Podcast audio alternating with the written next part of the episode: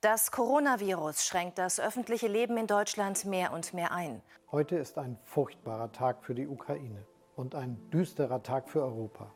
Es wird wärmer, mehr starken Regen geben. Auch heiße Tage wie hier in Hamburg nehmen wohl zu. Ich bin depressiv. Das sagt aktuell jeder vierte Jugendliche in Deutschland. Der oberste Gerichtshof der USA hat das liberale Abtreibungsrecht gekippt. Klimawandel, Maske tragen, Querdenken statt Klardenken, Depression und Wirtschaftskrise. Aber dabei bitte Abstand halten. Nicht erst seit dem Ausbruch der Corona-Pandemie Anfang 2020 ist die Welt, wie wir sie kannten, aus den Fugen geraten. Am Morgen des 24. Februar 2022 war es dann, als hätte man den Schalter endgültig umgelegt. Es herrscht Krieg in Europa. Spätestens in diesem Moment haben wir uns doch alle die gleiche Frage gestellt. Wo findet sich in dieser Welt noch Hoffnung? Wir sind die Journalismus Masterclass 2022 der Universität Passau und wir haben es uns zur Aufgabe gemacht, dieser Frage auf den Grund zu gehen. Hierfür sind wir durch ganz Deutschland, Österreich und sogar bis in die Ukraine gereist, haben Dutzende Interviews geführt und beeindruckende Persönlichkeiten kennengelernt. Das sind ihre Geschichten. Trägerwarnung. In dieser Podcast-Folge sprechen wir unter anderem über Traumata wie sexualisierte Gewalt und Essstörungen. Falls du in deiner Vergangenheit Erfahrungen mit diesen Themen gemacht hast, dann höre diese Folge nicht alleine oder überspringe sie. Er hat gesagt, ich bin die Einzige für ihn. Dann musste ich mit fremden Männern schlafen. Das ist keine faire Liebe. Er hat gesagt, es gibt nur uns zwei. Dann durfte ich meine Freundinnen nicht mehr treffen. Das ist keine faire Liebe. Er hat gesagt, ich bin seine Prinzessin. Dann hat er mich geschlagen. Das ist keine faire Liebe. Solche oder ähnliche Versprechen haben Opfer von sogenannten Loverboys bekommen. Ich bin Clara und in den letzten Wochen habe ich mich mit dem Thema Prostitution beschäftigt. Bei meiner Recherche bin ich auch auf den Begriff Loverboy gestoßen. Ich habe davon schon mal gehört, hätte den Begriff aber nicht mit Prostitution oder sogar Menschenhandel in Verbindung gebracht. Unter einem Loverboy habe ich mir einen Typen vorgestellt, den man toll findet, vielleicht sogar datet. Im Internet habe ich ganz ähnliche Vorstellungen gefunden.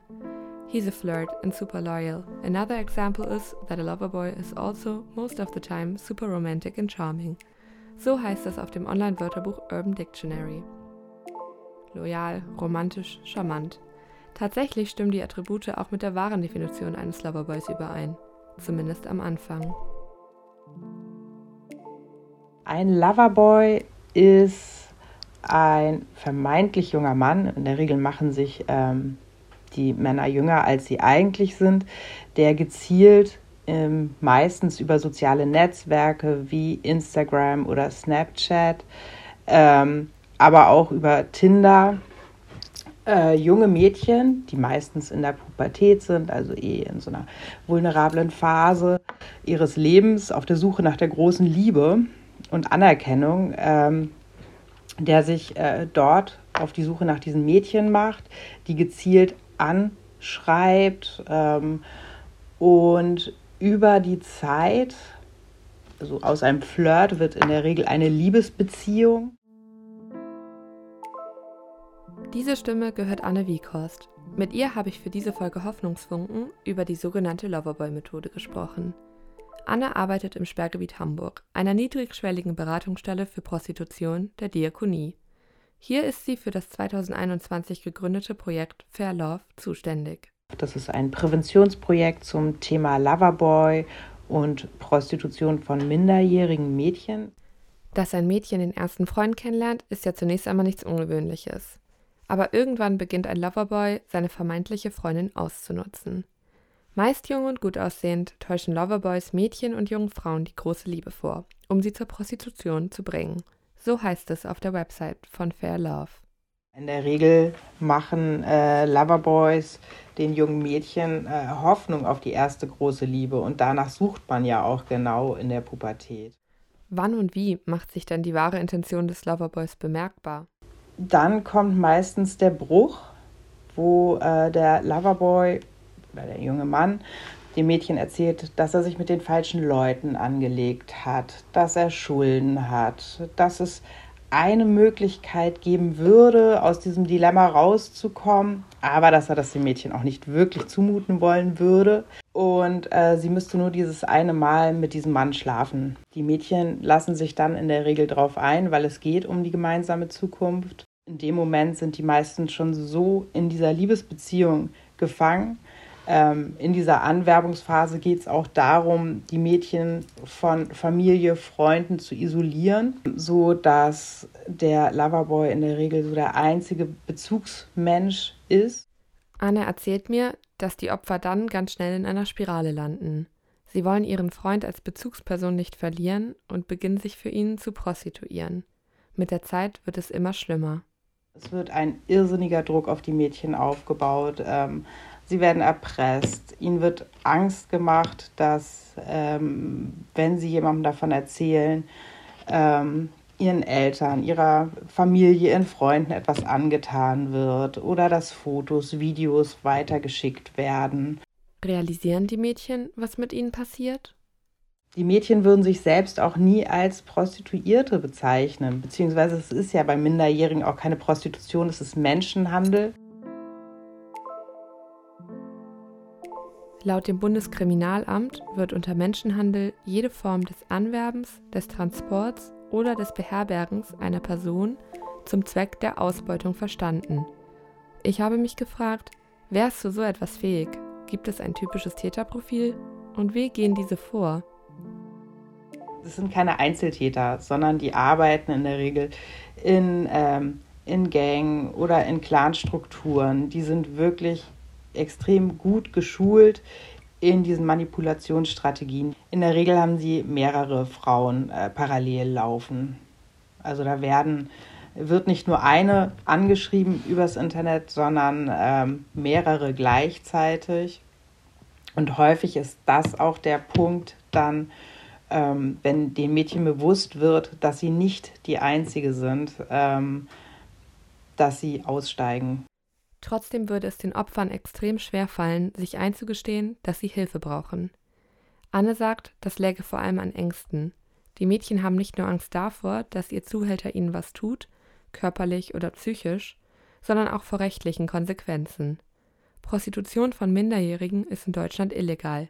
Schuldig seien die Mädchen aber nicht. Die Mädchen machen sich natürlich nicht strafbar, sondern der Loverboy macht sich strafbar und die Freier machen sich strafbar. Da die Mädchen sich selbst oft nicht trauen, jemand einzuweihen, wollte ich von Anne wissen, woran Angehörige merken können, dass etwas nicht stimmt. Sie hat mir einige Eigenschaften und Verhaltensweisen genannt, die Anzeichen dafür sein können, dass jemand Opfer eines Loverboys wurde.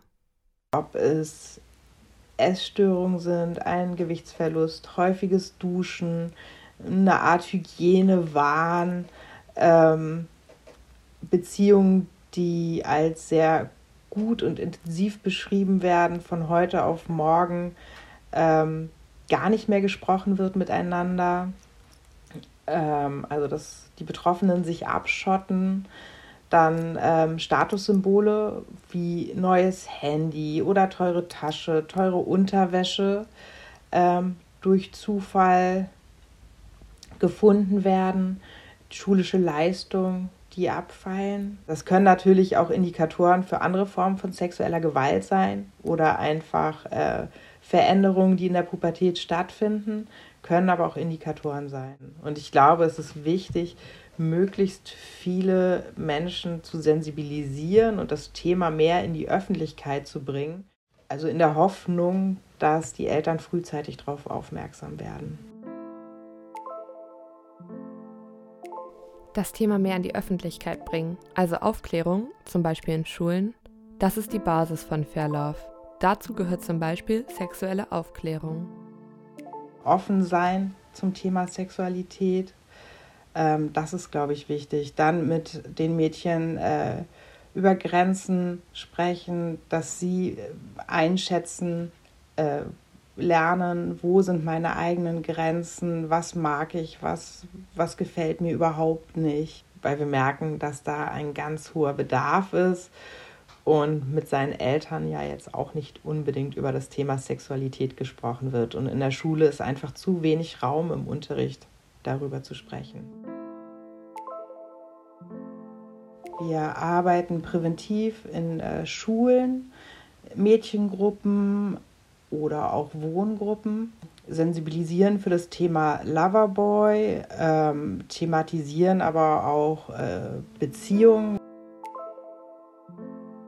Ich hoffe, dass man in Zukunft offener über Sexualität spricht. Wir leben in einer, einer Welt, in einer Gesellschaft, die voll ist von, von Sex und von Nacktheit.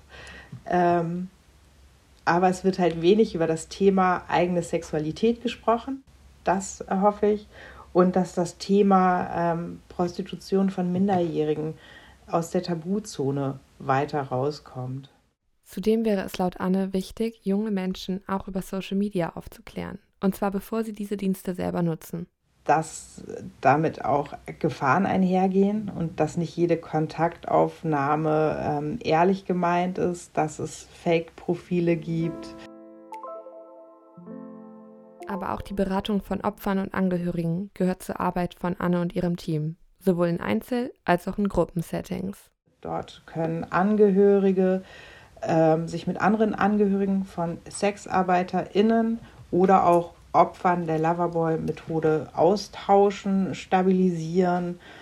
Ähm, wir laden Gäste ein, die äh, von den Eltern gewünscht werden, zum Beispiel zum Thema Essstörungen oder eine Psychologin, die zum Thema Trauma ein bisschen was erzählt, weil das Thema Trauma häufig hinten überkippt. Das sind junge Mädchen, die höchst traumatisiert sind dann ähm, beraten wir Jugendämter in Fallgesprächen, sensibilisieren aber auch für das äh, Thema, weil häufig ähm, eine absolute Überforderung mit dem Thema minderjährigen Prostitution vorherrscht, ähm, gehen da auch in Teamsitzungen ähm, von Wohngruppen zum Beispiel. Und dann beraten wir aber auch betroffene Mädchen. Was für Mädchen sind das denn überhaupt? Viele würden sich in ihrem Körper nicht so wohlfühlen oder sie haben kein besonders stabiles Umfeld. Aber Anne betont auch, also es kann wirklich jedes Mädchen treffen.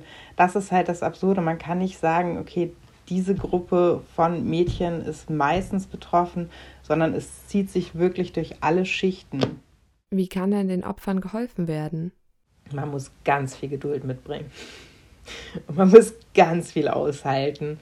Ähm, das ist manchmal ähm, Vertrauensarbeit über Monate, bis ähm, das Mädchen sich äh, traut, eine Aussage bei der Polizei zu machen oder sagt, ich möchte mich trennen. Das äh, ist schwierig. Also wir setzen die Mädchen nicht unter Druck und das raten wir den Eltern auch, ähm, dass sie nicht unter Druck setzen, dass sie auf die Mädchen eingehen, dass sie, dass sie dranbleiben, dass sie das Gespräch suchen.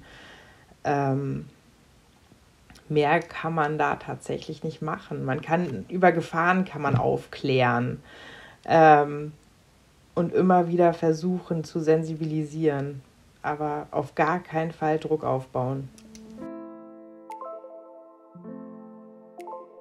Das klingt alles sehr schwierig, als würde es nur wenig Hoffnung auf Erfolg geben. Wir haben Erfolgsgeschichten, wir haben Fälle, ähm, jetzt gerade aktuell tatsächlich auch einige, die vor Gericht gelandet sind. Das ist super. Aber natürlich, Präventivarbeit ist das A und O. Das ist das Wichtigste, dass Mädchen im besten Falle da gar nicht reinrutschen. Wenn man sich Tag für Tag mit einer so schwierigen Thematik beschäftigt, stellt sich mir natürlich die Frage, was macht einem da noch Hoffnung? Hoffnung macht mir, dass deutschlandweit, aber auch auf internationaler Ebene sich immer mehr Menschen für das Thema minderjährigen Prostitution interessieren und dass das Thema immer mehr aus der Tabuzone rausgeholt wird und auch die Politik immer mehr mit diesem Thema konfrontiert wird. Das finde ich gut. Also, dass es mehr im öffentlichen Raum diskutiert wird. Das äh, gibt mir auf jeden Fall Hoffnung.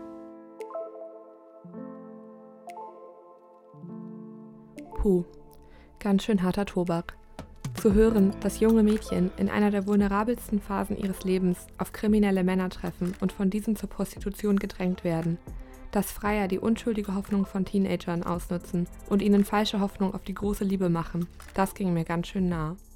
Im Zuge meiner Recherche über Prostitution und in Gesprächen mit Sozialarbeiterinnen und einer Escort habe ich gelernt, dass es viele Schattierungen von Sexarbeit gibt. Aber wenn jemand Minderjähriges dazu gedrängt wird, dann ist es Menschenhandel. Das hat mir Anne heute verdeutlicht. Ziemlich hoffnungslos. Doch ich habe auch einen Hoffnungsfunken gefunden. Menschen wie Anne, die sensibilisieren und aufklären, damit weniger Mädchen zum Opfer werden. Ich habe gelernt, wie wichtig es ist, Prostitution zu entstigmatisieren und zu enttabuisieren. Ich hoffe, dass diese Podcast-Folge einen kleinen Beitrag dazu leisten kann, dass mehr Menschen über die Gefahren der Loverboy-Methode Bescheid wissen. Doch es gibt noch weitere Bereiche dieses großen Themenfeldes, die es gilt zu entstigmatisieren, zum Beispiel freiwillige Sexarbeit. Darüber und über die rechtliche Lage für Prostituierte in Deutschland könnt ihr in meinem Text Stolz und Vorurteile auf unserer Website hoffentlich lesen. Ich hoffe, dass er ebenfalls einen kleinen Beitrag zur Enttabuisierung von Prostitution leisten kann. Wenn dein Freund möchte, dass du mit anderen Sex hast, ist das keine Liebe. Wenn du Angst vor deinem Freund hast, dann ist er nicht dein Freund. Faire Liebe findet auf Augenhöhe statt. Faire Liebe respektiert Grenzen. Faire Liebe heißt, dass ich selbst entscheide, mit wem ich schlafe. Vielen Dank, dass ihr in dieser bewegten Zeit kurz innegehalten und uns zugehört habt. Hoffnungsfunken ist nur ein Teil unseres Projekts Hoffentlich. Solltet ihr also nicht ohnehin über unsere Website auf diesen Podcast gestoßen sein, folgt dem Link in der Folgenbeschreibung. Hier findet ihr außerdem auch alle Quellen der zu Beginn dieses Podcasts eingespielten Beiträge, bei welchen es sich um Zitate aus Sendungen außerhalb des Projekts der JMC handelt. In diesem Sinne, macht's gut und verliert nie die Hoffnung.